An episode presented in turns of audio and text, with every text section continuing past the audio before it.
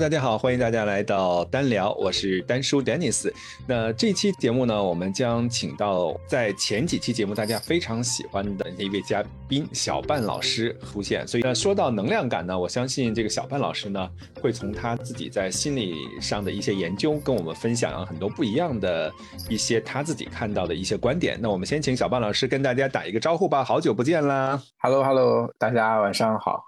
呃，我不知道大家。听的时间的是什么时候？我现在在录的时间是晚上。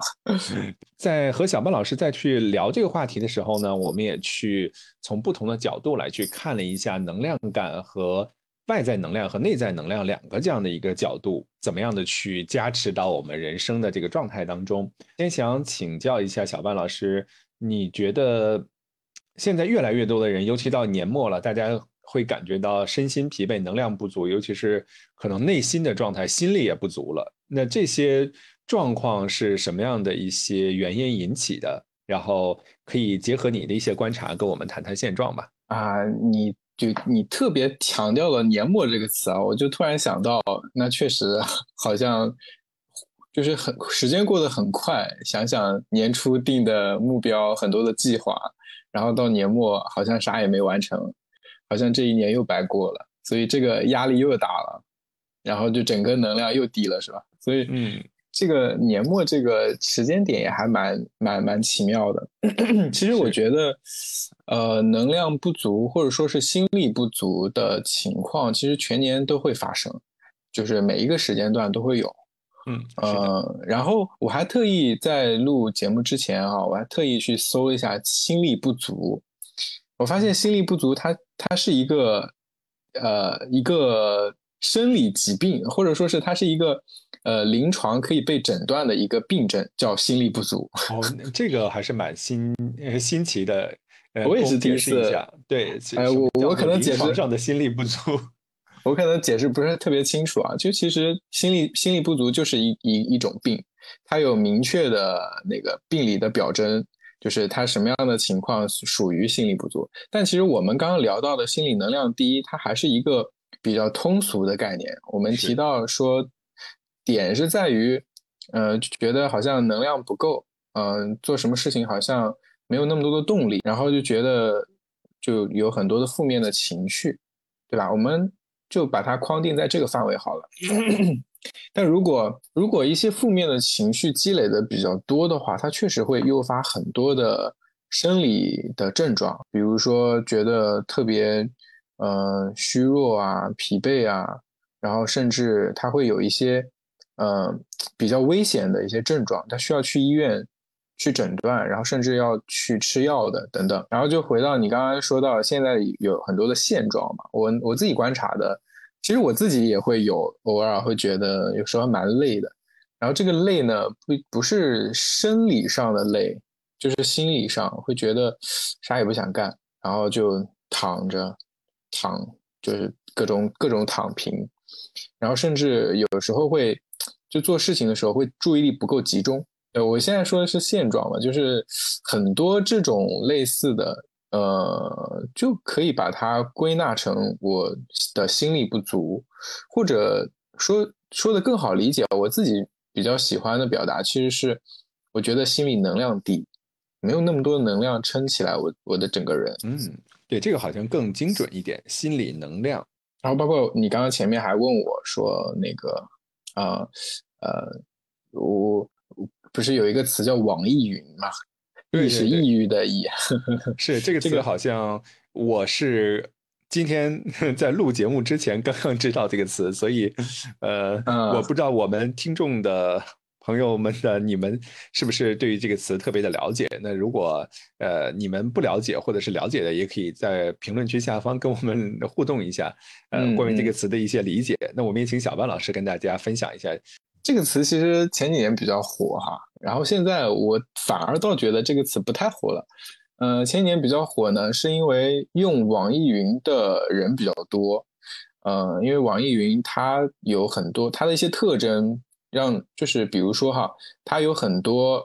很多呃一些素人的歌被收录在网易云里面，就是你可以听到很多种种版本的。某一些歌的翻唱也好啊，或者是一些原创歌曲也好，所以有很多呃喜欢音乐的，特别是年轻人很喜欢用网易云 APP。我自己之前也是，呃，充就是有充了几年的会员，好像是，然后后来后来没用了。所以那个时候呢，呃，因为网易云的歌它呃很就很很很受一些小年轻的一些喜欢嘛，然后这些小年轻们啊，然后嗯平平时的情绪压力也挺大的，然后就会在就喜欢在一些嗯比较抒情啊或者是一些比较悲伤的歌的底下去留言去评论。然后留言和评论的内容呢，就就是自己经历过的一些比较灰暗的往事，啊，就是被歌挑起的那些灰暗的往事。所以这个留言的人多了以后呢，那整个评评论区就好像莫名其妙的变成了一种大家去吐槽生活非常狗血，呃，非常就充满着一层悲伤的气息的一个一个状态。那这种。虽然说哈，我自己觉得，虽然说大家看到那个评论区觉得好抑郁啊，那个这个情绪好负面啊，但我反而会觉得有时候去刷刷那个评论，会有一种暖暖的感觉。这个暖在哪里呢？就是你听到一首歌，然后你可能觉得这首歌还是蛮呃蛮悲伤的，然后能勾起你的一些回忆。然后你再一打开评论区，哇，发现有好多好多感人的故事，或者是能找到一些共鸣的，嗯，比较惨的一些故事。那这个时候你会觉得，哦，原来有这么多人跟我一样，或是有人比我还要惨，等等。其实这个反而是这个这种，呃，抑郁的评论区状态，能给人们带来比较积极感受的一个。呃，一个趋势，所以那前几年这个词比较火呢，就是在说这件事儿，就网易云网，就是说网易云 A P P 的呃那个评论区充满着抑郁的情绪，就大概是这样的一个意思。听起来好像是互相在看评论区，互相疗愈、彼此鼓励的这样的一个心灵领地一样。对啊，我就觉得它是有这个功能性在的，所以这个也是反映了我们现在，嗯，还是蛮多人会有这种心理能能量低，需要找到一个渠道，找到一个平台，甚至去发泄自己的一些负面情绪。我们其实中国人还是蛮习惯很多负面情绪要收着的，对吧？嗯，是没错，也不善于去表达情绪，或者是对于自己情绪有一些疏导。所以在你看来的话，那我们。嗯，这种心理能量低、能量低带给我们的这个影响，应该怎么样的去做一些呃分析？然后它的源头在哪里呢？嗯，源头嘛，其实我觉得每个人他心理能量低，可能会或多或少有不一样的原因在。嗯，首先有些人会觉得哈，说心理能量高的人是不是就等同于外向开朗的人？我觉得不不一定，诶，这个跟我们上次讨论那个话题还还有点像哈，就是说我们上次讨论的话题是关于孤独感嘛，对吧？是的，嗯，就是当时是聊到是不是比较活泼开朗的人，人际关系比较好的人，是不是就不太容易感受到孤独？那我们当时的讨论也是不不不这么觉得嘛，所以也是也是同样的道理啊，就是一些看起来好像很阳光、很积极的人。他的心理能量不一定就高，对，哎，你你这个让我想到了前一段时间李玟事件有一个新的词叫做“笑着抑郁”，阳光抑郁症是吧？对对对，阳光抑郁，所以这个也可能就是你说的，呃，不见得说他表面呃非常有有能量，然后也非常爱笑乐观，但是不代表他可能内心的心理能量就一定是足的。但是反过来说哈，就是如果一个心理能量比较够的人，比较充足的人，他往往都是会有比较积极的状态。然后心理能量低的人呢，表现出来的就是很消沉、很抑郁，对很多事情都没有什么动力。嗯，所以你刚才问我源头哈，就是我觉得一方面可能跟每个人他的遭遇是有关系的，就是每个人经历一些什么，这个。这个没没没办法放到一起去讨论嘛？那在不同的经历背后，他还有一些我去面对这些经历的心态。我觉得这个挺重要的。就是虽然我们经历很多不一样的事情，但我面对这些事情的心态有些是类似的。比如说，我会积极的去看待很多的事情，就算受到了很多的挫折，然后觉得自己特别惨，但是我还是愿意能够找到一些去克服它的动力。我愿意去跟他去抗争，这是一种心态。还有一种心态就是觉得，我这人生就已经这样子了，我好像就是这个样子的，我没有办法拾起更多的勇气去面对它，这也是一种心态。所以我觉得心态是类似的。然后这个可能就跟，嗯，就是呈现出来的心理状态、心理能量的高低有关系。然后说到这个心态呢，它其实。牵连的东西还蛮多的，它一方面是其实是我们价值观层面的东西了，就是我们怎么去看待这个世界，我怎么去评估我身边的所有的人事，包括很多呃元素的一些价值，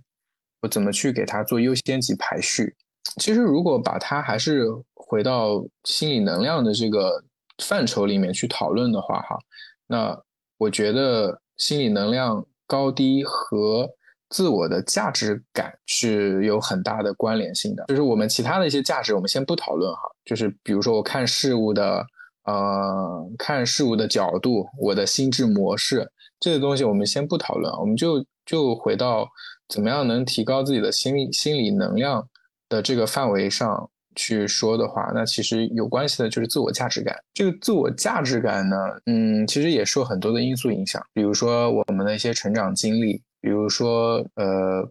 我们在成长的过程中会遇到一些很重要的人，呃，就是在心理学上会会把它称叫重要他人。这个重要他人呢，就是会起到一些关键性的引导作用，它可能是某一些某一些话，能够让我们产生一些启发。然后去引导我们形成什么样的价值观，然后有一些呢是我之前，比如说之前经历过的一些事情，然后这个事情当中就有一个跟你产生互动的这样的一个角色，比如说你小时候被人迫害了，或者比如说呃你小时候经历过非常开心的一件事儿，啊一般记得开心的比较事儿比较少，对吧？就是还是难过的事情，比如说你小时候经历过一件非常难过的事情，然后这个难过的事情里面，他扮演了一个什么样的角色？然后这个人对你来说很重要，那这个人呢，他可能做了这些事情，给你带来了一些影响，然后让你形成了某一些价值观。对，这个也是也是对于我们形成自我价值感来说，也是一个呃，也是一个比较。就逃不开的话题吧，嗯，还有一些方面呢，就是关于整个社会的导向，比如说一些社会的偏见，这个也会影响我们自我价值感的形成。想要怎么样去提升心力呢？能量内心的这种心理能量，怎么样的去提升它？有一些什么样的好的建议没有？对，就是我刚刚提到了一个概念叫自我价值感，嗯，它可以去做提升的，就是。我们的自我价值感它不是固定的，不是形成了就这么多，它是一个可以把它想象成一个蓄水的过程。我做很多对自己有利的事情，这个有利不是跟利益相关哈，就是比如说安慰自己，给自己更多的力量感，然后觉得自己是重要的，然后慢慢你的自我价值感就会上去。特别是有一些人会因为一些成就，他会有一些成就感嘛，对吧？但这个成就感的同时，他会给自己带来一些，哦，我原来这么重要，啊，这些事情我竟然都能做好，然后他会形成对自己的一个积极的价值的判断。那这这这些事情积累多了呢，那他的自我价值感就会高，就不太会受一些。因素影响。我举个例子哈，就是如果一个自我价值感很高的人，他一般如果在遇到一些挑战的时候，甚至在旁人看来这个挑战很大的情况下，他一般都不太会说被这个挑战给击倒了，因为他的自我价值感告诉他，我能做到，我可以做到，我相信自己可以做到，所以他会有足够的力量去去，就算失败，他也愿意有有那个勇气要去面对它。嗯，听起来更像是内心笃定了，外界的变化其实也很难影响到他内在的这种对内核的这种是的稳定度。是的，我刚刚讲的这个词“自我价值感”，其实用一个更好理解的词叫“笃定感”。啊，现在好像这个这个词也也挺火的哈。经常去讨论这个这个词，好像是我进入到 TTI 之后接触到 ACI 的测评。ACI 的测评呢，它呃，丹尼斯你老师你应该有一些了解，但是听的听的观众可能不是特别清楚哈。它是一个呃，它中文翻译过来叫思维敏锐力测评。然后这个测评呢，它其实就是一个价值排序题，就是有有两道价值排序嘛。对对，就是它呈现的是自我观和世界观，就是我怎么去看待外面的世界和我怎么看待内心的世界。然后这个里面呢，就有一个维度，就刚刚您您说的那个六根柱子。其中的一根柱子表示的就是自我感，然后这个自我感呢，我们当时在讨论这个概念的时候，就因为我当时也是第一次了解嘛，所以就有人跟我解释说，自我感高的人，他一般表现出来的状态是对对自我的价值感是比较高的，然后他往往表现出来的是对很多事情是很笃定的。就内心很笃定，他要去做这些事情，以及他不要去做哪些事情。他是一个很坚定的人，他不太会受很多外界的因素影响。所以我当时就是会把，会对这个词会比较敏感一点，就是觉得哦，原来这是一个很好的生命的状态。就是因为我自己测出来，我自己的自我自我感不高嘛，所以我会觉得，哎，那人生笃定应该是一个什么样的状态？应该是非常。不太会受外界的影响，然后自己做自己的事情，好像也挺难做到的哈。是，这个其实说起来容易，但其实你对于自己内在的坚定，知道自己要什么不要什么，然后自己呃的人生意义、人生目标是什么，其实这个是。呃，听听下来满足了这些，就一定是一个笃定感。但其实这些过程应该是一个蛮复杂和需要你自己内心心力非常足的情况下，在不断的探索自己的过程当中，才可以去发现的产物。对，是的。这个过程当中有什么样的办法能够去让我们内心变得更笃定、更有力量？是的，我们刚刚前面其实是还是讨论的概念层面的东西比较多。然后，如果回到说做法上，我觉得首先第一个你要认识自己，认识自己。虽然说哈，认识自己是一件很困难的事情，然后它是一个有很长很长一段路要去走的过程。那其实我们说自我认知，它是有它是有那个阶段的嘛，或者是它是有深浅的。我可以先做一些浅层次的自我认知，但一定不要觉得自我认知是一件很虚的事情。因为我现在我发现，竟然还会有人觉得自我认知不是一件很重要的事情。我一定要把把这个事情拉回来，再去强调说，没有什么事情比自我认知更重要了。太重要了，这个真的是我也同感，特别的重要。有很多人可能，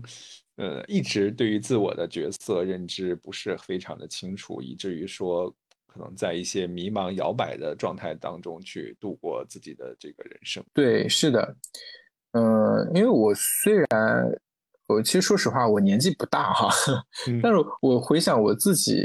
呃经历的这些过程啊，我就觉得以前就是真的会觉得自己不是那么重要的。就比如说，我举个例子，刚从学校毕业到职场的时候，那个时候觉得什么事儿最重要？那时候就觉得完成领导交代的任务是最重要的。或者是我得到了领领导或者其他同事们的一些表扬、肯定等等，我觉得这些事情是重要的。我相信，就是每个人对，但其实有时候不一定是职场。我现在回想起来，我自己包括在学校期间的时候，也没有觉得说我要学到这个东西是最重要的。反而我在学的过程中，考试考到到多少分，然后同学、老师们都很夸你，那觉得那个是重要的，甚至。现在其实还有很多的家长，他在用一些外界的刺激去激励自己的小孩子。就比如说你考到了双百，和现在不叫双百了，现在有好多个一百分要去考，那就是会给你一个什么样的奖励？这个就是一个外界带来的刺激，然后它其实就是会影响我们的判断。就觉得好像这个事情是重要，所以再说回来哈，就是嗯，那我我其实经历过这样的阶段哈，我就觉得自我认知它其实还是最重要的。我比如说我在直，我为什么会一认识到这个，是因为当我去回看自己的时候，好像没有那么多，没有那么多乱七八糟的声音在影响你。我以前就是会比较在意这个事情怎么做，那个事情怎么做。但如果你要去到事情的层面的话，你要做的事情太多了，事情的种类也太多了，你记不清楚每一件事情要怎么去处理的套路的，对吧？嗯，是。所以就在这个这这个里面，你如果过多的关注事情要怎么完成，怎么从一百分到一百二十分，那你是没有办法穷尽的。然后你这个时候就会发现，你的心力跟不上了。就会出现，就刚刚讨论到很多的一些状状态，嗯，睡不着觉啊，感觉到很累啊，没什么动力啊，注意力不集中啊，甚至会有一些体重的变化啊。有些人说过劳肥，过劳肥 是吧？就是原来跟这个也有关系。因为我我我之前有同事就是他。刚毕业的时候很瘦很瘦，然后后面就一直就他没有曲线的，就是一直是折线上升上升，飙升上去了就。对，到现在处于一个瓶颈期或者叫平台期，嗯，所以嗯，就种种这种现现象吧，就会就会让我觉得反而事情不是那么重要的，然后。应该去看的是自己自己的内心。嗯，如果说我是什么时候开始意识到这件事情的话，你可能也是一方面我自己长大了，经历的事情多了，然后另外一方面，其实我也在做很多心理相关的一些事情嘛，包括我当时进 TTI 的时候，也是一方面我我开始接触教练。然后另外一方面呢，我自己也也成为了一个心理咨询师，去做一些个案，然后我就会有更多的就在对于自我这个话题上就会有更多的洞见。我如果像以前一样一直被抓着去在企业里面就是各种开会嘛，然后有各种就是就是有隐形的压力在，那个隐形的压力呢，就是你会担心你的领导。怎么怎么看问题？怎么怎么去想？呃，怎么去想你？就是你的这个形象，你总会觉得就是有压力的。就是我我我自己就觉得，我刚刚用那个叫隐形的压力，我觉得这个词用的还挺挺妥当的。嗯，就是对，现在好多人都有隐形压力，无形当中是吧？嗯，是吧？就是我在企业里面就会考虑到太多的事情，就反而，然后我们一直也在跟所有人说。呃，就是自我认知有多重要？因为这个测评它从一开始就是从自我认知开始的嘛。然后包括那个冰山模型，它也是从先认识自己开始的，先认识自己的行为开始的。所以这个就是呃，这就是一个契机吧。然后就所以呃，而且那个时候，那个时候一直在说要怎么样发挥自己的优势，而不是弥补自己的短板。我印象还蛮深刻的，然后后面呢，其实也可能也是因为接触到很多的老师，然后老师们他们也都是就很经验经验丰富嘛，就包括丹尼斯老师也是，就你们你们都会你们都会经历过很多你们自己的故事，然后在跟你们做互动的时候，会有会有很多就跟之前在企业里面。不一样的感受，那个感受就是以前好像更聚焦在任务上，就这个任务到底要到底要怎么做。然后现在呢，因为我们之间可能没有那么多的利害关系，就是我们并不是要在一起，呃，一定要去做一个什么样的结果出来，更多的是从人和人的这个层面去做互动。我看到你，呃，身上有什么一些什么样的闪光点，然后即便。你现在可能处于一个比较呃，就是你你你的很多才华没有展现出来的那个状态，我还是能看到一些闪光的点，然后我就会跟你说出来。我觉得那是一个很滋养的过程，就是真的是人和人之间的互动，这种互动多了之后，我会慢慢的又去反思，什么到底是重，什么到底什么东西才是更重要的。哎，就扯的有点多，所以就大概就是说，嗯，就是 自我认知这个话题还是第一个要重要的。对，先从自我认知开始来去获得心理的能量感。对，是的。然后自我认知刚才说到了，它是分层级的嘛，它可以由浅入深的去做探索。嗯，就刚才如刚才其实有说，首先去看到自己的是什么，是行为，行为是最容易被发现。但是行为呢，有很多 很多自己盲自己的盲区，你跟身边比较熟悉的人去聊一聊就知道了。其实我到现在我都还没有穷尽自己的盲区。我其实有一个习惯我其实很早之前就有这样的习惯，就是我会去，嗯，我举个例子，我在给别人发语音的时候，我去会去听一遍，然后我去听的原因是在于，我要听我这件事情是不是讲得很清楚，我要从对方在听我这个语音的那个视角上，我来判断一下，我是不是什么东西没讲清楚。嗯。就是就这就是我的一个习惯嘛，就举个例子，所以我还是会比较喜欢从各种角度去想，呃，我我的一些行为是什么样子的，是什么，就是真实的状态是什么样子的，就尽量去避免自己盲区太大了嘛，然后导致对自己的误解。所以，我即便是这样哈，我还是会觉得自己还是有很多盲区的地方。那要解决这个问题，其实一一方面是。你多跟自己身边熟悉自己的人聊一聊，然后聊的时候一定不要，一定不要去放过一些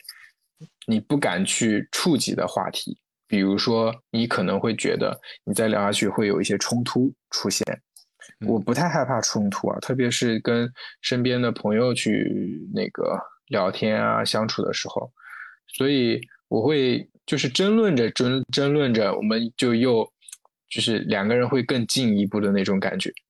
就是我会去跟他讨论，我刚才为什么会觉得情绪被点被你点燃了，然后你的哪些话是我觉得很刺耳，怎么怎么样，就是在这个过程中不断的去探索自己的某一些行为层面的东西，嗯，就获得人际反馈，其实这个也是很重要的。对你总结的很好哈，我废话挺多的，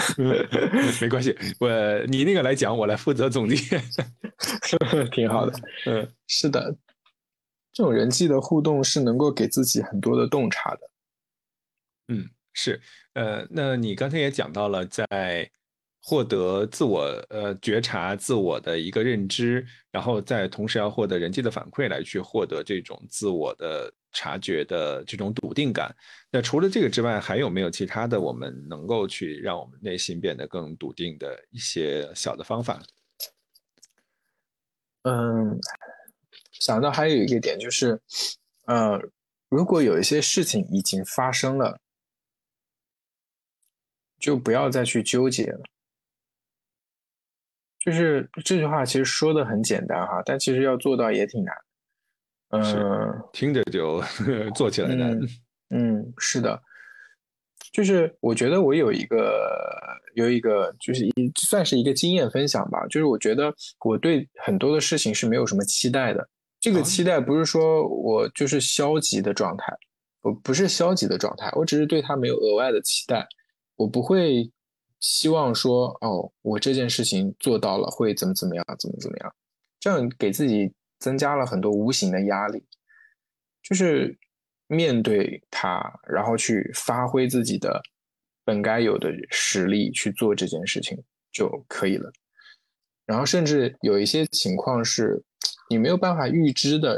这个事情百分之百会到来。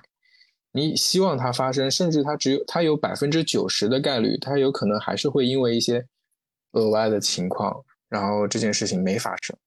那没发生。你就会在这件事情上过度的去消耗自己的情绪，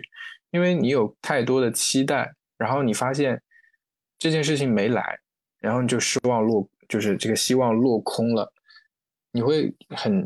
可能会有一一一小长段的时间会纠结在这个失败的结果里面，所以要去更加的不抱有过高期待的来去看你的身边的一些事情和人。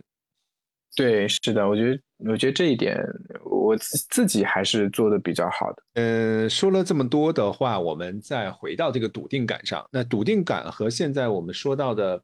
这个松弛感，你觉得有一些什么样的联系或者是区别吗？哎，我其实很喜欢“松弛感”这个词。嗯，其实这个词也挺火的。我印象比较深的是，我之前刷到过一个综艺的片段，是。李雪琴说的，她说她特别期待自己三十岁的生日，因为生日还没到嘛，她特别期待。为什么说呃期待三十岁的生日？就是她讲，人们都讲三十岁以后就有松弛感了，那他是不是三十到三十岁生日的时候，蜡烛一吹，然后那个浑身就有那种肌肉松弛的感觉，然后那个松弛感就来了。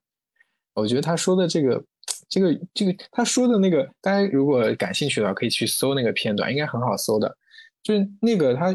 遣词用句的那个感觉，就会让你有一些代入感，然后让你觉得哦，他他其实一个就很文艺的一个画面。然后呢，主要是他表达的那那句话表达的核心就是松弛，就是松弛感，好像你要去期待。你要去获得那个松弛感，但是你有那那么大的期待，你反而就又丧失了那个松弛感它原本有的那个含义。嗯，这个其实也跟你刚才去提到的说不要有太高期待的来去看待事情，呃，这个也是有相同联系的。嗯嗯，是的。然后还有一个点是，你它其实松弛感是一件。你可以在每一件事情上去体现出来的，呃，一个感觉，就是它不一定是你在做一些重大事情的时候你有的一些，呃，就是这怎么说呢？这个词把它定义成能力嘛，就是它不一定指的是你在重大事情上你有松弛感，你的松弛感这个状态是。你在面对日常生活当中，即便是最很小、很琐碎的一些事情的时候，你的那个感受、那个松弛感、那个感受都能够体现出来。嗯，那小班老师，你自己的松弛感怎么样？我也在修炼，我还没到三十岁呢，所以我很我也很期待，是吧？我我觉得说到和做到还是有蛮大差异的。我自己我自己在自己会发现，我有时候还是蛮。蛮不松弛的，嗯，就我现在，我最近发现我自己有些易怒，我也不知道为什么，来自于哪里呢？呃，我不知道这个易怒来自于哪里，但是我感觉这个状态是不好的。我以前觉得，情绪就应该要发泄出来嘛，就是我该有的情绪，我就真实的去表达出来。我觉得这是一个率真，对吧？它是一个很积极的词。然后现在呢？就我觉得又不一样了，就看待自己的这个率真的这个这个这这一方面哈，又不一样了。不一样的点在哪里？就是我会发现，有时候这种率真会给我带来一些无端的苦恼。这个无端的苦恼就是在于我的那个情绪是被只要发生，它就开始被卷入，因为情绪它一定是有指向的嘛，对吧？我指指向某件事，或指向某些某某一个人。那当我产生这个情绪的时候，我就已经在跟这个事和这个人已经产生更多的互动了，对吧？我把情绪表达出来了。那表达出来之后，会产生更多的相互之间的互动嘛？就螺旋式的，它就是就被就我被自己的情绪控制了，就我卷入到这个情绪当中去了。我发现这个时候会给我带来很多无无端的苦恼。我需要先让自己。让自己在这个情绪里面走出来，然后再去想我前面发生的那个事情怎么去处理，怎么解决。嗯，有好有坏，真的。我以前觉得它是没有坏处的，它只有好处。现在我反而会觉得它里面是有坏处的。所以我觉得自己的这个松弛感啊，还是有待去修炼的。那跟我们分享一下怎么样修炼松弛感吧？这个我也蛮感兴趣的。就是 你要把我问到墙角了，就是在逼问小半老师，一定要问出来怎么修炼松弛感。就呃，我大概稍微总结一下我们刚才前面聊到的那些哈，就是首先第一个呢是心态上，我需要让自己有更多的心理能量。这个心理能量可以去找一找，可以去找一找能够让自己产生积极。心理能量的事情，我们每个人在做一些事情的时候，会被不同的事情所激励到。嗯嗯，就是不同的事情会给我们带来不同的能量，每个人也都有不一样的反应，针对同一件事情，所以就去找到那些能够给自己带来积极的心理能量的那些事儿，比如说我自己吧。我自己有时候会觉得，呃，我去运动一下，然后我整个人的状态就回来了。啊，举个例子哈，或者是我有时候去，甚至一个人我都可以出去，出去走走、逛一逛，甚至旅游，那这个状态也会让我回血。那这个就是首先去找到自己，就找到这些事情，然后，然后就是。你刚才说的这些事情是外界给给你的吧？那你第二步呢，就去找到内在自己能给自己带来的，自己给自己带来的呢，呃，一个是给自己更多的鼓励和安慰，还有一些肯定，这个你可以。对，还有自我接纳，这个都是你可以用自己习惯的方式去做。你可以给自己写小纸条，给自己留言，或者自己心里给自己暗暗打气等等，有很多的方式可以去做。那这是一种哈，就是给自己的一些正面的评价。然后另外一个呢，就是去看事情的心态，嗯，或者就按按照我刚才说的，嗯，就去降低你对很多事情。不必要的期待，就你可以对事情有期待，但是你不要对一些还没发生的事情有过多的期待。嗯，放低对事情的一个期待也也是蛮重要的。嗯，但我觉得我把这个话题拉出来的话，可能还会有一些就意见不太一样的人。不过无所谓哈，大家觉得怎么样能够让自己在做一些事情的时候。能够更放松，在做事情，特别是在做事情之前，能够更放松，真正的去投入到这个这个事情当中去。我觉得这个挺重要的。为什么我刚才说可能会有一些人会觉得，嗯，就意见不同，是因为好像说起来它是一个它是一个消极的事情，就是因为我对很多事情没有期待了，我好像就变得佛系了，就没有那么强的动力去做这些事情了。就可能会有一些人会觉得是在表达这样的一个概念，嗯，但其其实我觉得是侧重点不太一样。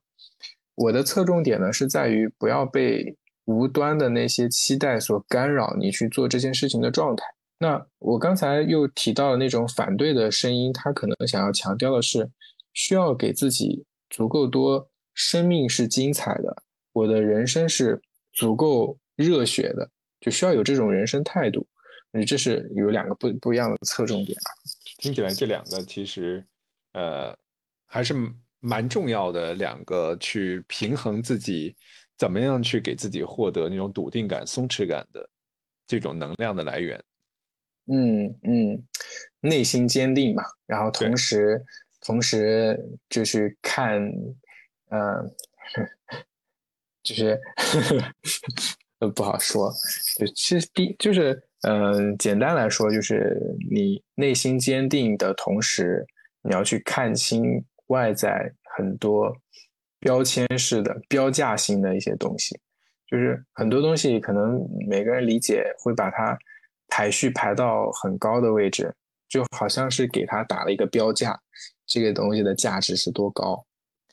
所以我想说的就是，坚定自己的同时呢，去把外在你给很多事情去打的那个标价降低，他们其实没那么重要的。那其实聊到这儿的话，我我我们跟小班老师聊了这么多关于内在能量、心理笃定感给我们人生带来的这样的一些意义，那我相信小伙伴们是不是能够在这个话题上能够给我们的人生，给你自己的。人生内在的心理的能量感上和那种笃定感上带来一点点小小的启发呢？在时间的原因，我们最后再请小班老师给大家做一个总结吧。这个话题下还有什么要跟大家去分享的？好，谢谢。呃，其实我我我最后说一点的啊，就是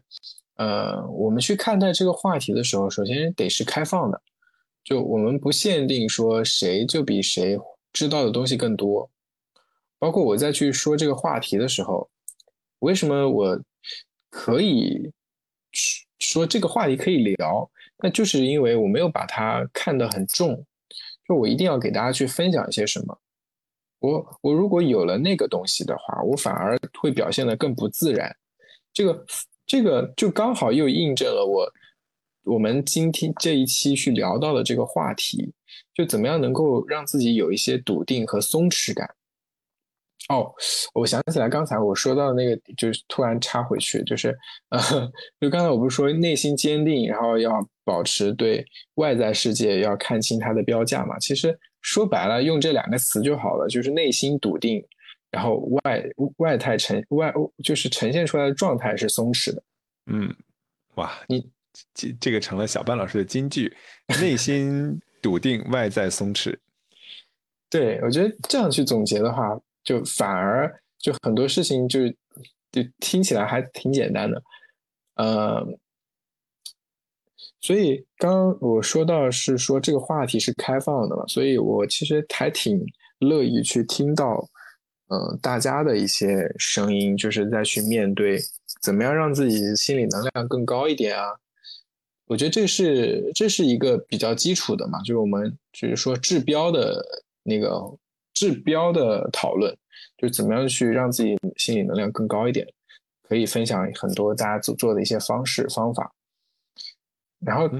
这个是开放的，同时再去聊到笃定感、松弛感这个词也是开放的。就首先这个开放的态度呢，首先第一个是，呃，你觉不觉得笃定感和松弛感是重要的，对吧？这是第一个问题，你觉不觉得它重要？好，第二个问题就是。你觉得如果觉得它重要的话，你会怎么去做？你去找到自己的笃定感，或者说是松弛感。每个人的方式可能也不太一样。其实我们拥有快乐的人生，也是我们每个人想要去追求的那个人生目标嘛。所以也希望说大家听完小半老师的这一期节目呢，有一些任何的。开放式的一些你的想法，也欢迎大家留言给我们。刚才小班老师已经说了，这是一个开放的话题，所以欢迎大家来去跟我们进行互动。